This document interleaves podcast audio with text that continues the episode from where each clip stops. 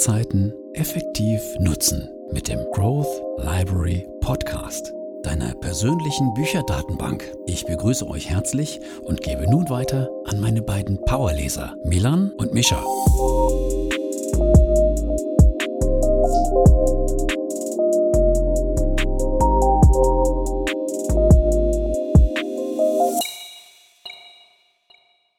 Herzlich willkommen, wie immer, auch nochmal von meiner Seite hier beim Growth Library Podcast. Mein Name ist Milan und ich bin heute hier zusammen mit meinem Bruder Mischa. Hallo und herzlich willkommen, natürlich auch wie immer von meiner Seite. Ja, wie du merkst, ich habe heute das Intro mal so ein bisschen angepasst.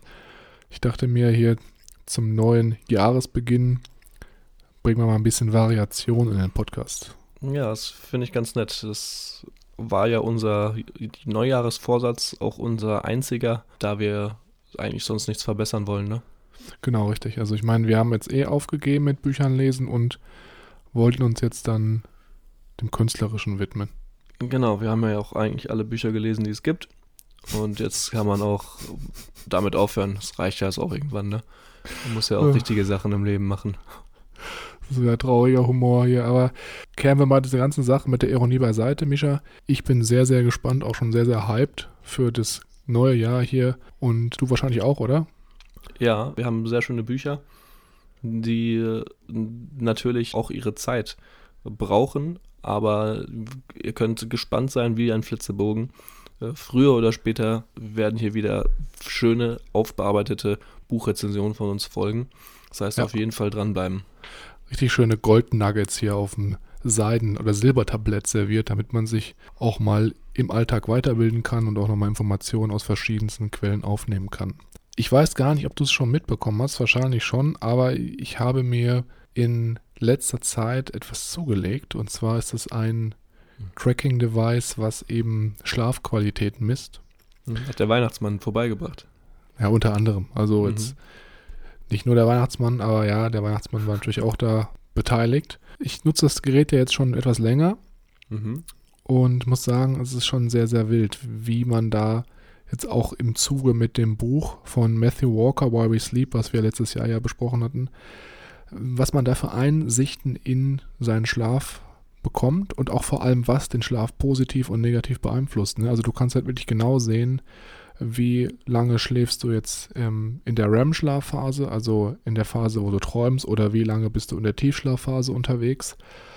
Und es ist echt schon sehr, sehr interessant, weil ich teilweise halt dann vom Schlafengehen sehr, sehr Schwierigkeiten hatte, in die Tiefschlafphase reinzubekommen, wenn ich was gegessen habe vorm Schlafengehen, weil der Körper halt mit der Verdauung beschäftigt ist. Siehst du das oder in welcher Weise bringen dir jetzt diese Informationen was im Alltag? Dass du jetzt mehr da, also dass du es quasi erkennen kannst in der App, dass du weniger REM-Schlaf oder weniger Tiefschlaf hast. Und wenn du die Nacht vorher was isst und das passt du dann an oder wie hat das genau. was für Auswirkungen? Genau, genau. Also im, im, Vergleich zu den anderen Nächten, also ist ja eigentlich die, der Regelfall, dass ich so kurz vorm Schlafengehen viel esse, mhm. sieht man dann halt ganz klar, hier ist wesentlich weniger Tiefschlafphase. Und dann passe ich darauf hin, halt mein Essverhalten in Zukunft an. Ne? Also weil ich einfach dann weiß, das tut mir nicht gut, weil ich dann nicht so erholsamen Schlaf habe. Mhm. Du kannst halt nur guten Schlaf erreichen, wenn du halt auch wirklich transparent durch eben verschiedene Tools oder Wearables, heißt das ja heute im Neudeutschen, da Einsichten bekommst. Und das ist halt der Vorteil dieses Geräts, dass du halt transparent siehst, wie du schläfst und was dein Schlaf positiv und negativ beeinflusst. Ich habe dir das ja auch gezeigt, ich habe ja auch so eine Excel-Tabelle also wo mhm. ich die Daten halt dann immer jeden Morgen übertrage, ist jetzt schon so ein bisschen sehr, sehr advanced. Ja. Aber only what gets measured can be accomplished. Das weißt du ja selbst. Mhm. Ja, und wenn die Excel-Tabelle dann sagt, dass du einen Tag nicht gut geschlafen hast, dann ist ja auch schon klar, dann kannst du den Rest des Tages mies gelaunt sein. Genau, dann ist es meistens so, dass ich dann direkt mich wieder schlafen lege und den Tag dann an den Nagel hänge. Ja, sehr gut. Nein, natürlich nicht, aber es hilft einem halt schon langfristig so auch zu sehen, wie viele Stunden schlafe ich im Durchschnitt und wann gehe ich so im Durchschnitt schlafen. Weil, ja, wir wissen ja alle seit dem Buch von ähm, dem guten Matthew, dass Schlaf wirklich essentiell ist, auch für eine gute Performance und gerade wenn man auch selbstständig ist, wo der Gewinn und der Erfolg des Unternehmens wirklich fast eins zu eins von deiner eigenen physischen Performance abhängt, da ist natürlich dann umso wichtiger, dass man sich Gedanken dazu macht, wie man sich selber optimal auf so einen Arbeitstag vorbereiten kann.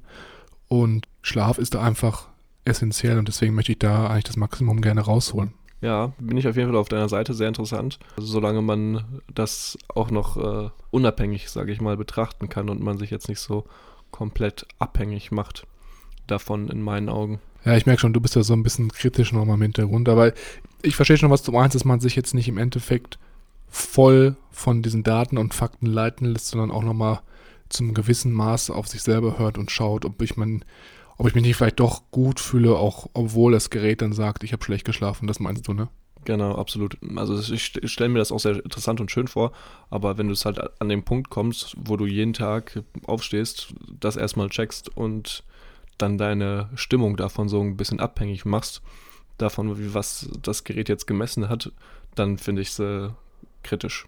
Mhm, Aber also, den ja. Ansatz, den du jetzt machst, finde ich sehr gut. Also, dass du dadurch quasi siehst, was habe ich für Gewohnheiten oder nicht für Gewohnheiten, aber wenn, du jetzt sagst, du hast abends viel gegessen und hast dann weniger Tiefschlafzeit, das äh, finde ich schon beeindruckend, dass man das äh, dadurch äh, dann auch wirklich sehen kann. Ja. Zum Beispiel, anderes Mal habe ich abends halt einen Espresso getrunken, als wir im Restaurant essen waren. Mhm. Und da hat man auch direkt am nächsten Tag gesehen, dass die Zeit, die ich gebraucht habe, um wirklich einzuschlafen, auch in diese tiefen Schlafphasen reinzukommen, mhm. halt viel, viel länger war, als halt davor die Nächte, in denen ich halt kein Koffein abends getrunken habe. Ich meine, das war jetzt auch keine Einsicht, die mich jetzt so überrascht hat oder so life-changing war, aber ja. da sieht man halt auch, dass es funktioniert, ne? Und dass es halt zum gewissen Grad auch genau ist. Das ist ja auch so der Hintergrund dann in dem Fall. Mhm. Interessant. Aber nichtsdestotrotz haben wir uns ja jetzt heute nicht hier getroffen, um zu besprechen, was es für tolle Variables gibt und wie man die benutzen kann, um seinen Tag zu bereichern. Wir haben uns auch nicht hier heute getroffen, um ein Buch zu besprechen. Ja. Wir haben uns mal wieder gedacht, wir schieben eine Zwischenfolge da rein zwischen unsere Buchbesprechungen. In der nächsten Folge geht es dann wieder um ein sehr spannendes Buch, auf das ich schon mich sehr freue. Mhm. Heute soll es aber um Hörbücher gehen. Wir sind ja auch aktive Hörbuchfans und nutzen Hörbücher, um manchmal sogar auch das Gelesene noch stärker zu manifestieren ja. und das als Audioversion dann nochmal zu konsumieren.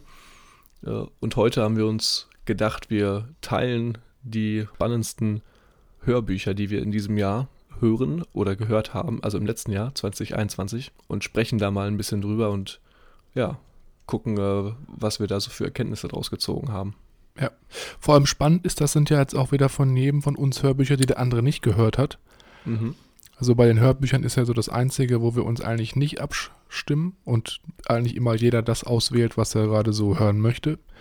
Deswegen bin ich da auch schon mal sehr gespannt, was du ja da gleich vorstellen wirst oder was so deine besten Hörbücher waren. Und bevor ich jetzt mit dem ersten einsteige, ist es wie immer so, dass wenn du im Laufe dieser Podcast-Episode das Gefühl hast, dass ein Hörbuch für dich interessant sein könnte, dann haben wir in der Podcast-Beschreibung in den Shownotes einen Link eingefügt, über den du kostenfrei dir eines dieser Hörbücher runterladen kannst bei Audible und dann auch in den Genuss kommen kannst, wie wir halt auch zuvor das Hörbuch dann hören zu können und da dein Wissen rausziehen zu können. Wie immer auch nochmal die Information, dass wir gerade auch hier bei den Hörbüchern natürlich nicht das komplette Buch besprechen, das würde den zeitlichen Rahmen sprengen. Stattdessen haben wir uns die interessantesten Punkte rausgesucht von den Büchern, die wir noch gut in Erinnerung haben, die wir im Kopf haben, über die wir hier sprechen und natürlich auch unsere eigene Geschichte so ein bisschen mit an die Hand nehmen, warum wir uns überhaupt für das Buch entschieden haben. Genau. Es ist auch so ein bisschen so, es geht jetzt nicht so strukturiert vonstatten wie halt bei den physischen Zusammenfassungen, sondern wir sprechen einfach so ein bisschen auch,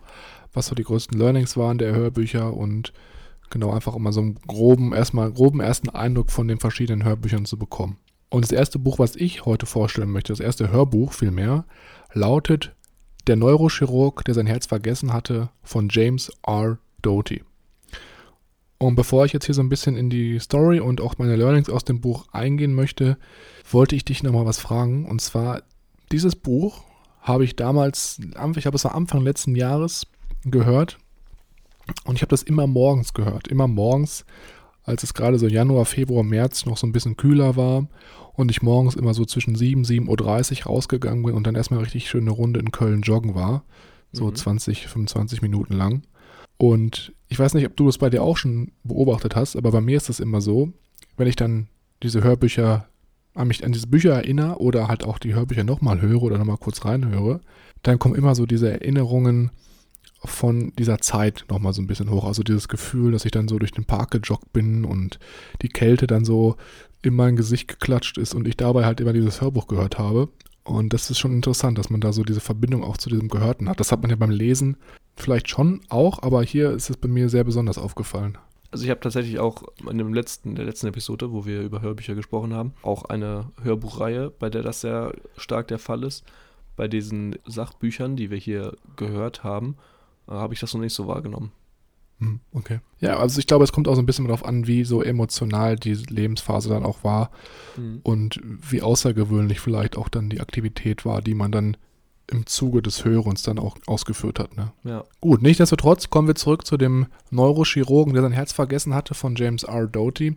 Und zwar ist es so, dass hier wirklich der Autor seine Lebensgeschichte erzählt. Also er ist in ärmlichen Verhältnissen aufgewachsen in den USA und wollte aber immer was aus sich machen im Leben. Also es, es, geht wirklich darum, dass er sich dann aus einem Haushalt hochgekämpft hat, in welchem der Vater auch Alkoholiker war. Und im Großen und Ganzen baut die Story auf, die, auf der Kraft der Gedanken auf und darüber, wie man sich alle Wünsche, die man eigentlich im Leben sich vornimmt, erfüllen kann. Und beispielhaft für dieses Credo oder dieses Zitat ist halt eben die Lebensgeschichte von Doty selbst, der halt, wie gesagt, aus sehr schwierigen Familienverhältnissen sich hochgekämpft hat, bis er halt dann als Arzt, als Neurochirurg erfolgreich ins Berufsleben eingestiegen ist. Und es gab ein prägsames Ereignis in seiner Jugend, in dem er in einem Zauberladen, nennt sich das, also so Magie-Shops, gibt ja, gab's, gibt's heute wahrscheinlich gar nicht mehr so häufig, aber früher mhm. gibt es ja mal so Scherzartikel, Zauberläden. Und in einem dieser Läden hat halt Doty selbst eine ältere Dame kennengelernt, welche ihm eben die Kraft der Gedanken lehrt. Und das Schöne an dem Buch ist einfach, dass es hinter jedem Kapitel, gerade am Anfang, immer auch so Anleitungen gibt, wie man halt selber sich so ein bisschen in dieser Kraft der Gedanken, wie man sich damit auseinandersetzen kann und wie man das auch für sich nutzen kann. Diese ganze Story ist eigentlich so, ein, so eine schöne Zusammenfügung von einmal der Autobiografie von Doty selbst, dann aber auch wieder auf der anderen Seite so ein bisschen biologische Sichtweisen, was eigentlich so ein Neurochirurg eigentlich macht, wie es im Arbeitsalltag aussieht, auch Verbindung Herz und Gehirn, wie so der Körper biologisch aufgebaut ist. Und dann im dritten Aspekt geht es halt auch, wie gesagt, um dieses Spirituelle, so ein bisschen die Kraft der Gedanken und wie man eigentlich durch sein Denken bestimmte Ziele im Leben erreichen kann und das auch so ein bisschen anziehen und manifestieren kann. Das Buch war unter anderem auch wochenlang auf der New York Times Bestsellerliste und zeigt halt, wie schon gesagt, konkrete Anleitungen, wie jeder sein Leben verändern kann, indem wir unser Gehirn und auch unser Herz verwandeln und damit auch gleichzeitig die Gedanken anpassen. Und was für mich jetzt wirklich die Key Learnings waren hier aus dem Buch. Ich möchte jetzt gar nicht so krass in die Story eingehen, weil jeder, der das interessant findet, die Thematik, der kann da ja selber gerne mal reinhören. Aber auf der einfach, auf der einen Seite einmal, dass man mit seinen Gedanken wirklich achtsam umgehen sollte und auch mit dieser Visualisierung, die mit den Gedanken halt einhergeht, dass du jetzt einfach nicht plump irgendwelche negativen Lebensszenarien für dich anziehst, sage ich jetzt mal. Und dass es halt auch für wirklich ein erfülltes Leben wirklich unabdingbar ist, dass man nicht nur materiellen Gegenständen nachjagt, sondern sich auch so ein bisschen darin trainiert, sein Herz zu öffnen und auch die simplen Dinge im Leben anerkennt und anpasst. Und auf der anderen Seite halt auch nochmal wirklich Informationen zur Funktionsweise unseres Gehirns, unseres Körpers allgemein und auch die Verbindung, wie ich schon gerade sagte, vom Gehirn zum Herzen, also wie da das Ganze auch funktioniert.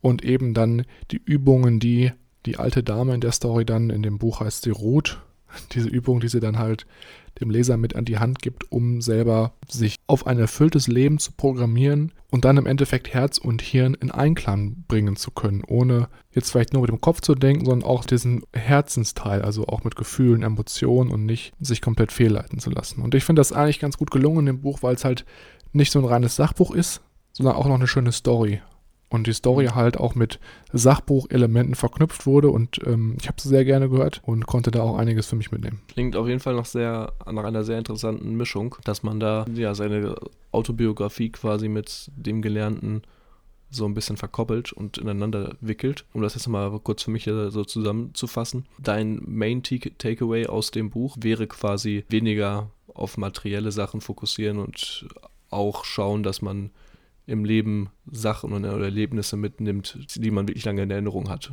Ja, ich glaube, du hast es da schon ganz gut auf den Punkt gebracht. Also im Endeffekt geht es jetzt genau nicht darum, nur materiellem hinterher zu jagen, sondern halt auch davon mal Abstand zu nehmen, wie du schon sagtest, und dann dir einfach so eine Erfüllung im Leben halt nachzugehen und nicht nur nach dem physischen, sondern auch, was einem auch so selber Erfüllung bringt und auch dem Herzen dann im Endeffekt. Und dir selber halt auch eine Zufriedenheit und nicht, dass du irgendwann sagst, ja, ich habe jetzt so viel Reichtum und Wohlstand aufge aufgebaut, aber irgendwie fehlt trotzdem noch was. Mhm. Und das wird in dem Buch eigentlich ganz gut dann auch kommuniziert im Endeffekt. Okay, sehr interessant. Es ist tatsächlich ein Buch, von dem ich noch nie gehört habe. Wie bist du da drauf gekommen? Also ich muss offen zugeben, mir wurde das bei Audible selber vorgeschlagen, weil ich mhm. manchmal da auch aus ähnlichen Rubriken schon mal was gehört habe und dann ja, habe ich da mal mir eine Zusammenfassung durch, durchgelesen und habe dann einfach mal reingehört. Man kann ja auch sogar bei Audible teilweise Bücher zurückgeben. Ja. Und ja, deswegen habe ich das dann gemacht und war da dann sehr angetan davon, weil auch halt die Qualität dieser Aufnahme sehr, sehr gut ist. Mhm. Und ich finde, das ist auch ein wichtiger Punkt, wenn du jetzt was hörst, dass halt die Qualität auch stimmt. Ne? Das ist ja auch bei ja. manchen Hörbüchern nicht der Fall und dann kann man sich da auch nicht so drauf einlassen. Und hier was ist aber sehr gut gelungen, meiner Meinung nach. Quasi per Zufall drüber gestolpert und äh, das klingt sehr cool. Ich werde mir das Ganze auch nochmal anschauen. Mein erstes Buch ist Born to Run von Christopher McDougall. Ich bin, wie du natürlich weißt, im Herbst war es eigentlich eher, als äh, alles noch offen war und man ins Gym konnte, recht fleißig gewesen oder ich habe versucht fleißig zu sein und bin morgens immer ins Gym gehüpft mit einem ja mittlerweile guten Freund, der in England bei der Armee war, bei der Army. Und der hatte sehr interessante Stories zu berichten. Unter anderem hat er mich auf das Buch gebracht. Sein Trainingsplan hat erstaunlich viele Elemente, um deine Mobilität und deine Flexibilität mitzutrainieren und deine Stabilität vor allem. Und ich habe, vielleicht weißt du das, vielleicht erinnerst du dich noch, vor zwei, drei Jahren auch das Problem gehabt, dass ich mit meinem Knie Probleme hatte. Letztendlich hat sich herausgestellt, dass mein Innenmeniskus gerissen war und ich äh, operiert werden musste. Mhm. Und seitdem eigentlich habe ich mit Stabilität, gerade mit dem linken, etwas Probleme. Beim Skifahren und Co., bei solchen Hochbeanspruchungen schwellt es manchmal auch noch ein bisschen an. Und gerade wenn man auch, wenn ich in die Knie gehe zum Squat machen, merke ich einfach, ich komme mit dem rechten viel weiter runter. Ich bin viel sicherer auf dem rechten. Ich kann mich viel, kann es viel mehr beugen. Ja. und mich wieder hochdrücken als mit dem linken auf dem operierten. Und ich habe unter anderem mit meinem Freund äh, da auch drüber gesprochen und er hatte ähnliche Probleme und hat beim Training immer diese Barfußschuhe, diese fünf Fingerfüße, diese Zehenschuhe an. Und äh, die, Schuhe habe, mit, die Schuhe, mit denen sich jeder so ein bisschen irritiert anguckt, wenn du da unten im Gym durch die Gegend läufst. Genau. Der, die Schuhe, bei denen jeder eigentlich irgendwie immer komisch guckt. Wenn man mal eigentlich ein bisschen länger überlegt, macht es eigentlich schon Sinn. Wenn du im Winter Handschuhe trägst, Fäustlinge, wo du halt deine Finger nicht bewegen kannst, es ist ja schon mal ein Unterschied, wenn du dann auf einmal jeden Finger bewegen kannst, was du an Mobilität und äh, wie eingeschränkt deine Hände sind. Und das ist mit unseren Füßen ja eigentlich genauso, dass wir eigentlich die ganze Zeit nur mit Fäustlingen nur an, an den Füßen. An den Füßen rumlaufen, genau. um jetzt nochmal kurz einen kleinen Abschwenker zu machen. Das ist dort das zweite Mal gewesen im Gym, dass mir diese Füße über den Weg gelaufen sind in meinem Freundeskreis. Aha. Denn in München gab es auch einen guten Freund, der die auch hatte. Ja. Und der auch auf die geschworen hatte, was ich sehr interessant fand. Da habe ich die ja davor noch nie gesehen. Habe ich das erste Mal auf dem Schirm bekommen. Aber ich hat er mir halt unter anderem das Buch Born to Run empfohlen, dass ich mir das mal anschauen sollte. Das habe ich dann gemacht und das gerade weil du gesagt hast mit den Verbindungen, das ist ungefähr so mein Buch, das ich dann nicht beim Joggen, sondern auf dem Fahrrad immer gehört habe, wenn ich hier zum Gym gefahren bin und auch ja. wieder zurück. Es ist kein, es ist kein Sachbuch, es ist eigentlich eher so, ein, ja, so eine Selbsterzählung, so eine Geschichte von dem Autor, wie er eigentlich auch Probleme hatte mit, seinem, mit seinen Füßen und sich gefragt hat, wie kann das sein, dass ich zweimal um den Block laufe, meine Füße mir wehtun und mir alle amerikanischen Ärzte raten, ich soll jetzt irgendwelche teure Medikationen und irgendwelches teures Equipment machen und vielleicht sogar komplett aufhören zu, zu joggen zu gehen, wenn es andere Menschen gibt, die so Ultramarathons laufen über hunderte Meilen, umgerechnet 166 Kilometer und höher, ohne irgendwelche Probleme zu haben.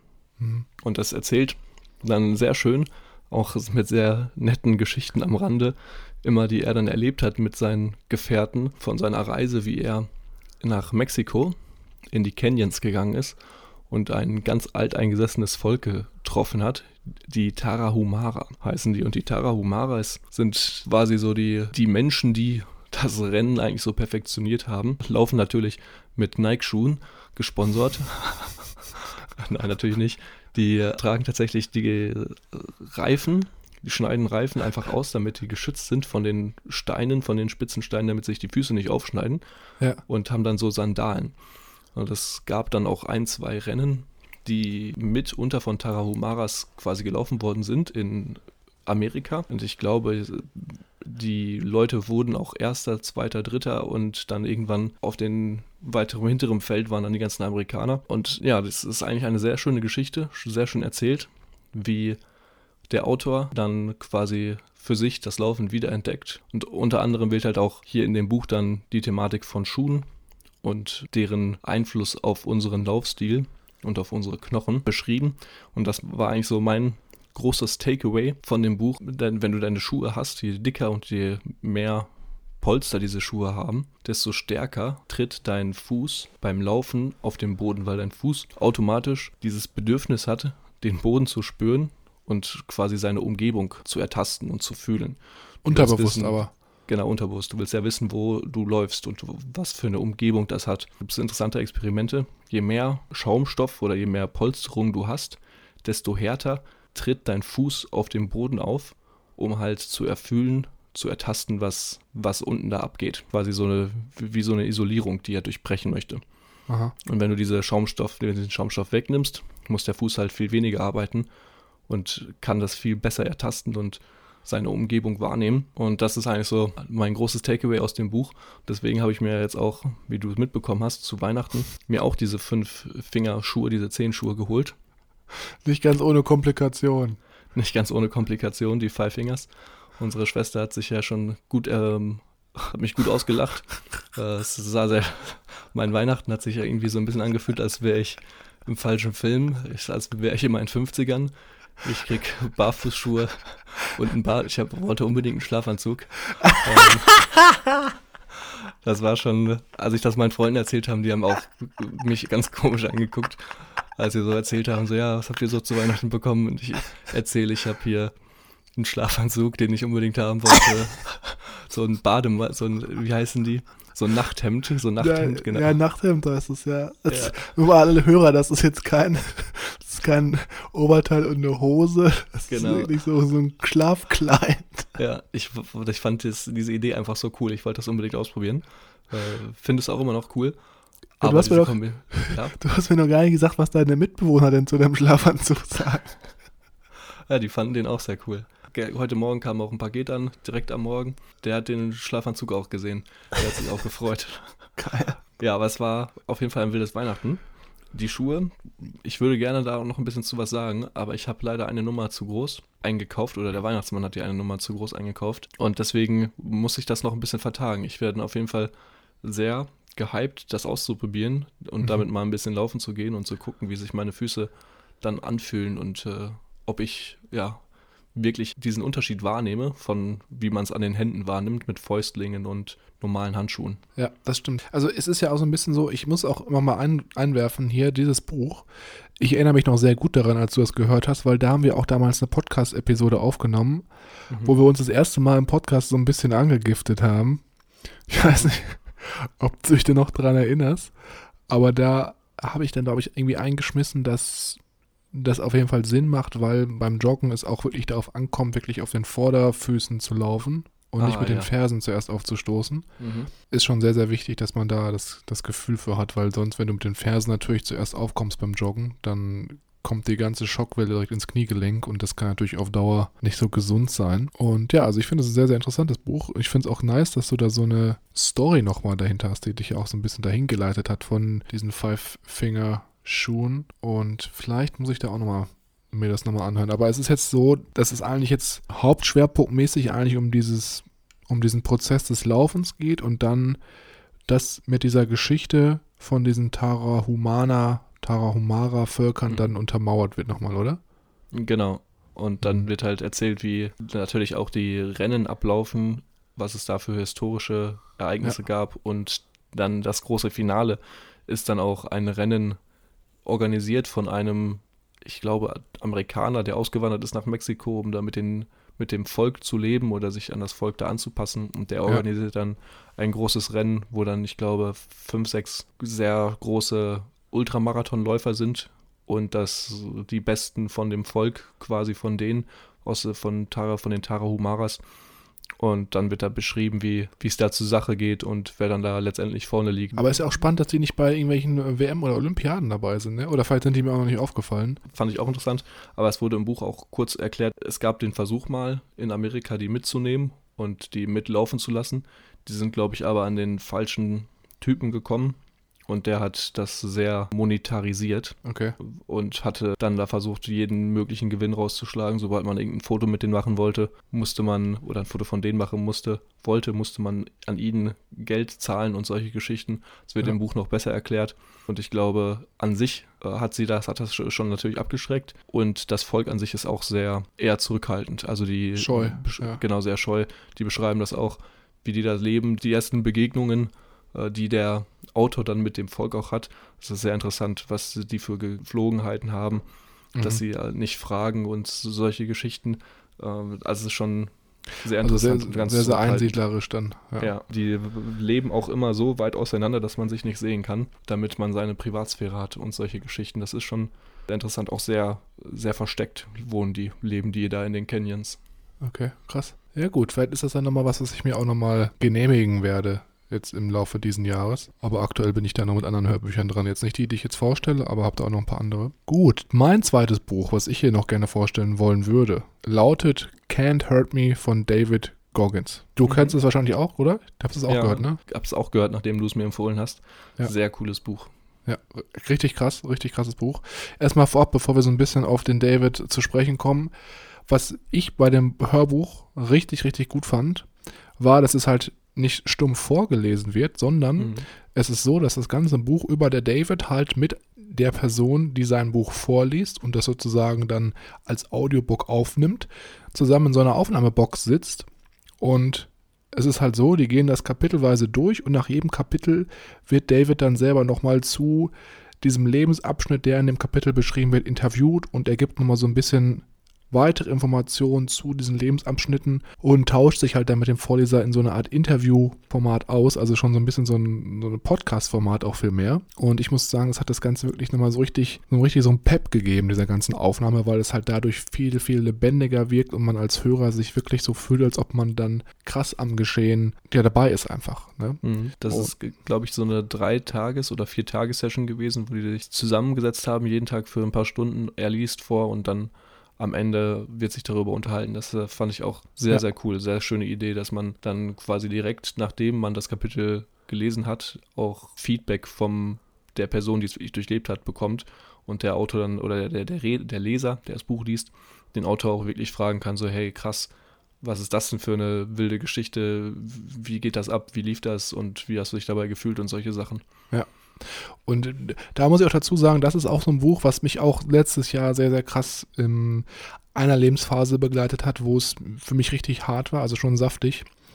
Und das Buch hat mir damals halt auch irgendwie so ein bisschen gewissen Halt auch gegeben, weil in dem, das Buch hier von David Goggins, das beschreibt einfach so ein bisschen seine Kindheit, seinen Weg zum Navy SEAL und auch verschiedenen Erfolgen und Niederlagen bei diversen Ultrasport-Events, seiner Gesundheit und wie er sich immer und immer wieder dazu gebracht hat, durchzuhalten. Und jeder, der jetzt denkt oder mal so eine Lebensphase hat und denkt, er hat ein schlimmes oder ein hartes Leben, der muss sich einfach nur dieses Buch anhören und wird ganz, ganz schnell auf den Boden der Tatsachen zurückgeholt, weil der David einfach hier wirklich sehr extrem schwierige und schlechte Voraussetzungen hatte als Kind, in einem sehr, sehr schwierigen Verhältnis zu seinem Vater. Aufgewachsen ist, seine Kindheit komplett sehr, sehr viele Steine auch im Weg gelegt bekommen hat und dann auch seinen Weg beim Militär in Amerika, bei der Army auch beschrieben wird, wie hart er sich da halt auch durchkämpfen muss. Man kriegt halt einfach nochmal vor Augen gefühlt, das, was du gerade lebst, auch wenn es anstrengend ist oder wenn es hart ist, es gibt immer Leute, die kämpfen noch viel krasser und die haben noch viel, viel krassere Hölzer zu knacken, sage ich jetzt mal. Und ja, in, in dieser Lebensphase, die ich halt durchlebt habe, Anfang letzten Jahres, da hat mir das halt auch immer wieder Mut zugesprochen, weil das Buch habe ich dann neben dem oder nach dem äh, Neurochirurgen von James Doherty, habe ich das dann halt auch mal morgens beim Laufen gehört und das war so morgens dann so mein Push in den Tag rein, weißt du. Ich bin dann morgens laufen gegangen, das ist so alles automatisiert abgelaufen, habe dann den David gehört, wie er halt sich damals durch wirklich die krassesten Sachen durchgefräst hat. Ein Event, was er auch da beschreibt, das konnte es eigentlich gar nicht glauben, was er da erzählt hat. Er meinte irgendwie, er hätte 100 Meilen Run gemacht und hatte da aber beide Beine, also nicht die, die Knöchel, beide gebrochen und hat die da mit Panzertape zuge, zusammengehalten und ist dann trotzdem mhm. so mit diesen gebrochenen Knochen hat sich wirklich durchgekämpft. Ja, ich muss einfach sagen, dass das einfach einem selber zeigt, dass du manchmal vielleicht auch nur so auf 40 Prozent deines Potenzials läufst und du eigentlich so wesentlich mehr fähig bist, wenn du dich halt durchbeißt und mentale Stärke beweist. Und ja, also es ist halt einfach, das Schöne auch an dem Buch ist, es beschreibt halt wieder die Lebensgeschichte von David Goggins und nach jedem Kapitel, nicht allen, aber nach verschiedenen Kapiteln gibt es halt immer so Challenges, die halt dir als Leser helfen, auch mentale Stärke aufzubauen und dich weiterzuentwickeln. Und das ist halt alles aus diesen Lebenserfahrungen von David selber abgeleitet. Und das waren auch so sehr, sehr krasse Learnings für mich. Also als ich das Buch gehört habe, das Number One Learning war, jedes Mal, wenn du denkst, dass dein Leben richtig dreckig ist, hör dir das Buch an und lass dich daran zurückerinnern, dass andere viel, viel krassere Bedingungen hatten und es trotzdem geschafft haben. Und dann ist das deine Lebenslage vielleicht auch nicht mehr so krass. Und ein zweites Learning, was ich auch nochmal teilen möchte, ist wirklich, dass er hier sagt, Life is suffering. Das heißt, je eher du diesen Schmerz, den du im Leben manchmal ausgesetzt bist, akzeptierst und je eher du da, dich damit akklimatisierst mit den Schmerzphasen und das auch vielleicht dir Spaß macht, desto leichter wirst du es einfach im Leben haben, dich durchzuboxen, nach oben zu kommen und dich auch weiterzuentwickeln. Und das ist halt auch Teil des Lebens, ist, dass du halt Phasen hast, in denen du dich durchbeißen musst und in denen du halt krassem Schmerz ausgesetzt bist. So wie auch Buddha eins gesagt hat, Life is Suffering. Ist auf jeden Fall ein sehr krasses Buch, was einem wirklich gut vor Augen führt, was man eigentlich alles erreichen kann. Und wenn du einen starken Willen hast, wie durch wie viel Charakter du gehen kannst und was alles möglich ist. Großen Respekt habe ich vor dem Typen. Das nächste Buch von mir, das ich rausgesucht habe, ist etwas spezifischer, aber auch sehr interessant. Es ist An Astronaut's Guide to Life on Earth von Chris Hatefield. Chris Hatefield ist ein Kanadier, der, wie der Buchtitel schon verrät, Astronaut ist oder war und ich glaube dreimal insgesamt im Weltall war und da auch in der letzten Expedition quasi der Commander war, der leitende Astronaut, der den Hut auf hat bei den Sachen, die da vor Ort passieren. Ja. Das war tatsächlich im Sommerurlaub dieses Jahres eine Empfehlung von auch von einem, von einem anderen Freund, der mir das Buch geraten hat und ich dachte, äh, warum nicht? Das kann man sich ja mal gut anhören. Und in dem Buch gibt es eigentlich so vier große Takeaways, vier große Kapitel, die auch wieder, ähnlich wie bei unseren vorherigen Büchern, die wir hier schon besprochen waren, äh, so eine Mischung aus ja, Biografie als auch Learnings durch das Leben enthält. Das Buch an sich fand ich sehr interessant in dem Sinne von den Einblicken, die man bekommt bezüglich eines des Lebens eines Astronautens. Die Takeaways manchmal schon etwas spezifischer, und das Buch an sich ist auch manchmal sehr, sehr spezifisch. Aber für jedermann, glaube ich, der sich eigentlich für so fürs Weltall mal interessiert oder auch mal so ein bisschen Einblicke haben möchte, wie das da oben auf der ISS und Co. eigentlich aussieht und wie das abläuft, ist es auf jeden Fall sehr, sehr interessant. Und ich glaube, mein großer Takeaway, den ich hier hatte, war tatsächlich The Power of Negative Thinking, also die Kraft des Negativdenkens. Eigentlich sagt man ja immer, Positive Thinking und jeder ist auf dem Hype irgendwie nur das Positive zu denken und das Positive auch zu äh, anzuziehen und bloß nicht negativ irgendw irgendwelche negative Gedanken in deinem Kopf lassen, weil du dann Negatives anziehst. Und der Autor sagt hier ganz klar, dass die Kraft des Negativdenkens ihm quasi geholfen hat, sich fürs Worst-Case-Szenario sich vorzubereiten und dann dementsprechend aus dieser, aus dem Worst Case falls es dann doch eintreten sollte, darauf gewappnet zu sein und dann von diesem schlimmen Szenario sich nicht überrollen zu lassen und dann to total hilflos in der Situation zu sein. Das heißt, er geht dann in dem Fall so von dem oder ähm, malt sich im Kopf so die Negativszenarien aus, damit er halt schon weiß, was passieren könnte und auf die Situation eingestellt ist. Genau, damit er dann, falls es wirklich so passieren sollte, falls der schlimmste Fall eintritt, Aha. ist er gewappnet. Und wenn es nicht der schlimmste Fall eintritt, umso besser. Er ist trotzdem für den, für den schlimmeren Fall quasi gewappnet. Okay. Das, man merkt schon, das ist so, als Astronaut macht es auf jeden Fall Sinn. Also, gerade wenn du im Weltall bist, ja. sollte man sich auf solche Situationen, sollte man für das Schlimmste quasi gewappnet sein. Deswegen heißt es ja auch, heißt das Buch ja auch An Astronaut's Guide to Life on Earth. Man kann es auch übertreiben, finde ich, wenn man jetzt sagt, wenn er nennt das Beispiel, er geht in den, in den Fahrstuhl.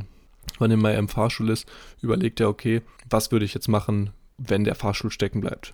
Ja. Wie komme ich am besten aus der Situation? Das ist natürlich die Frage, ob, ob ich das jetzt immer machen muss, ob ich mir jetzt immer immer diese negativen Gedanken machen muss, ob ich da immer quasi Raum für haben muss oder mir Gedanken machen muss.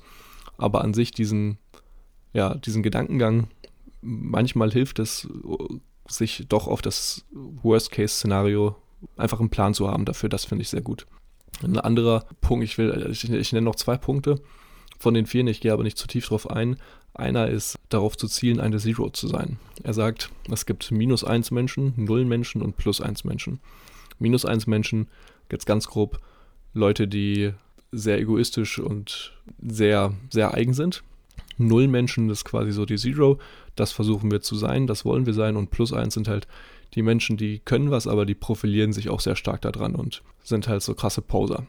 Und gerade auch bei der NASA ist es halt vom Vorteil eher eine Zero zu sein, weil die wollen halt nicht dass du irgendwie den krassen Poser hast und ja. äh, neugierig sein, aber jetzt nicht damit anzugeben. In der Richtung. Dass, Oder dann vielleicht irgendwie durch welche Heldentaten im All dann versucht, sich in Vordergrund genau. zu stellen. Ne? Sowas. Ja. Genau, sowas. Was ja auch Sinn ergibt, aber ist halt auch wieder die Frage, wie praktikabel ist es für dich jetzt in deiner momentanen Situation. Den letzten Punkt, den ich noch sehr gut fand, der aber auch wieder ein bisschen zeigt, dass es äh, manchmal schon ja sehr spezifisch oder sein, sein Leben halt sehr geprägt ist, gerade von diesem, gerade von der NASA und von dem ganzen Weltraum- und Astronautenleben, ist die kleinen Dinge zu beachten. Er erzählt halt zum Beispiel, dass er immer über die Schulter geguckt hat von seinem Chef, nicht von seinem Chef, aber von dem Koordinator, sage ich das mal, der in der Simulation immer quasi die, die, die Tasten gedrückt hat und sichergestellt hat, dass das Raumschiff dass bei der Landung und beim Start bei den Simulationen die richtigen Bedingungen herrschen. Und da hat er halt auch bei den kleinen Dingen immer darauf geachtet und ihm über die Schulter geguckt und einmal auch entdeckt, dass er kurz davor war, den falschen Knopf zu drücken, was in der Simulation jetzt nicht schlimm gewesen wäre, aber im wirklichen Leben wäre es schlimm gewesen. Und dann am nächsten Tag oder die nächsten Wochen hat er dann auch äh, erfahren, dass er jetzt bald auf seine erste Weltallmission mit darf.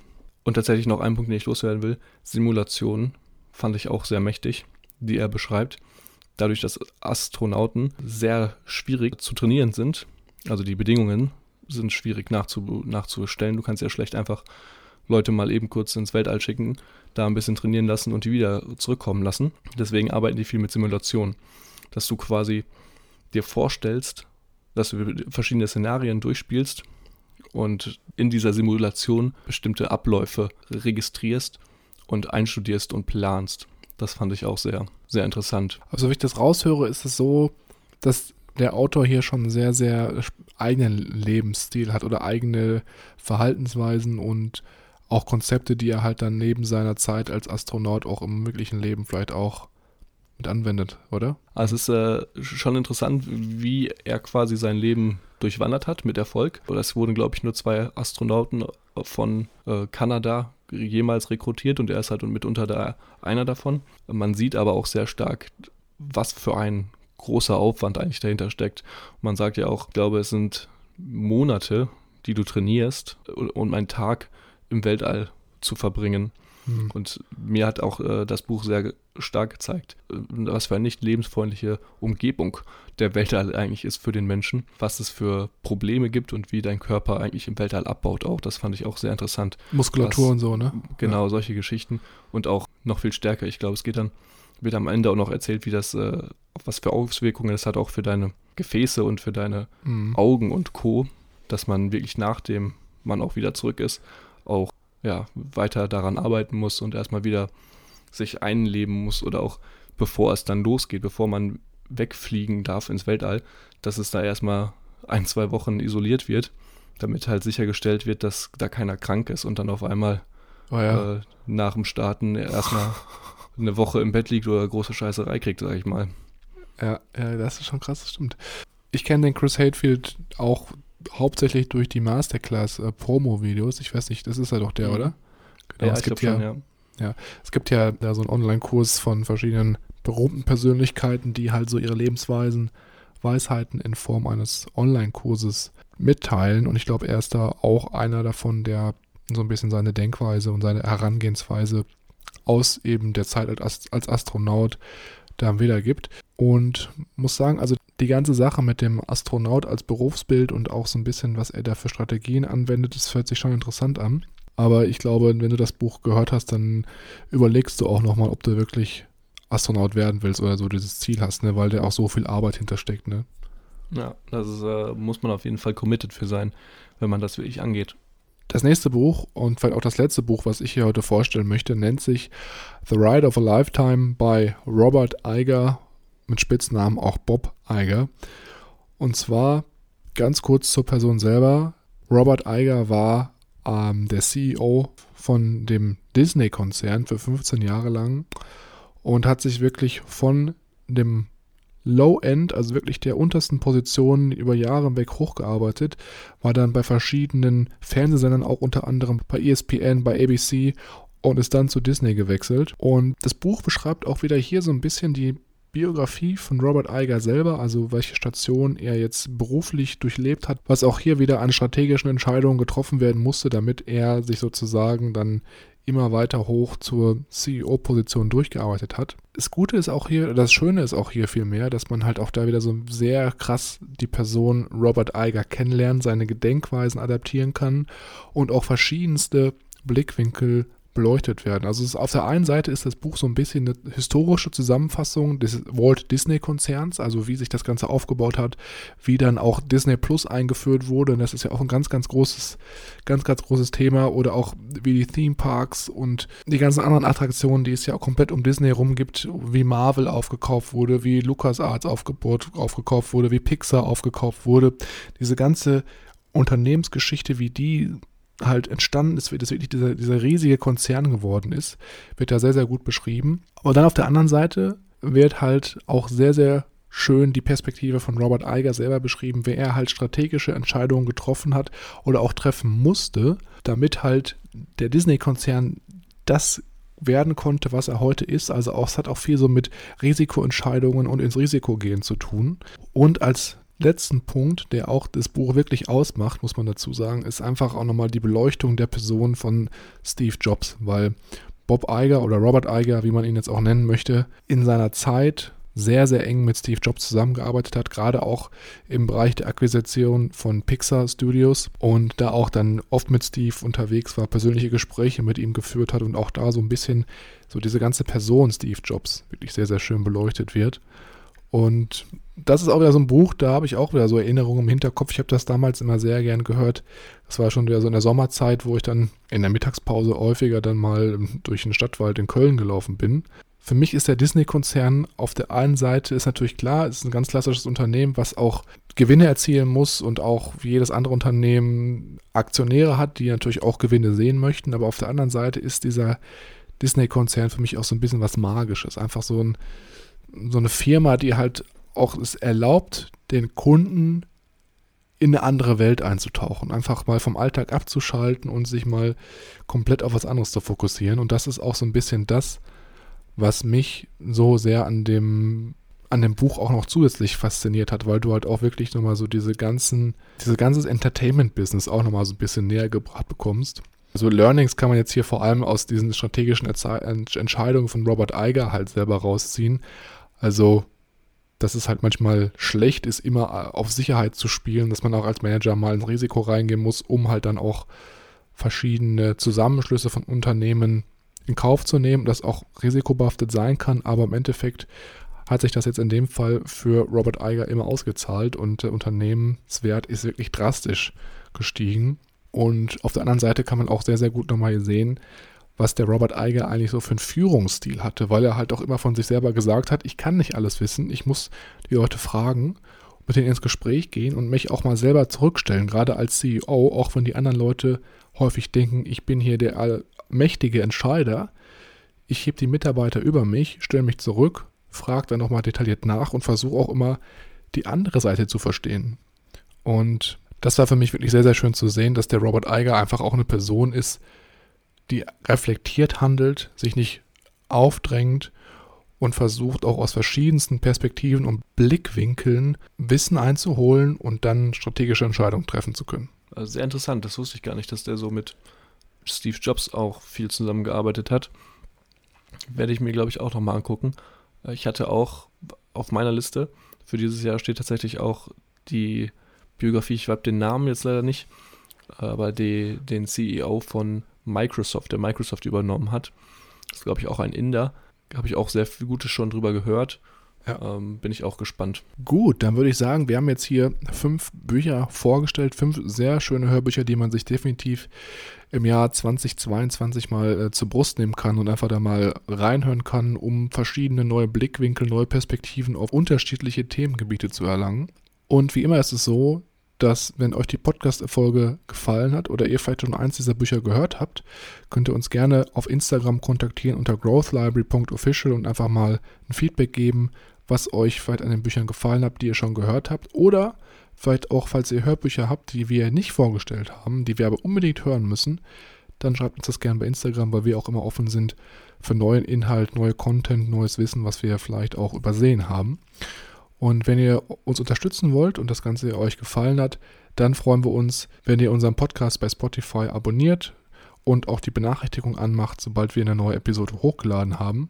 Und ansonsten unseren Podcast an eure Freunde, Verwandten, Geschwister etc. weiterempfehlt, damit diese auch von dem Wissen, was wir hier teilen, profitieren können. Dann würde ich sagen, das war es auch wieder von uns für heute und in der nächsten Woche hören wir uns dann ganz, ganz frisch mit der ersten Buchbesprechung oder mit dem ersten Teil des neuen Buchs für dieses Jahr. Bis dahin, ciao. Tschüss.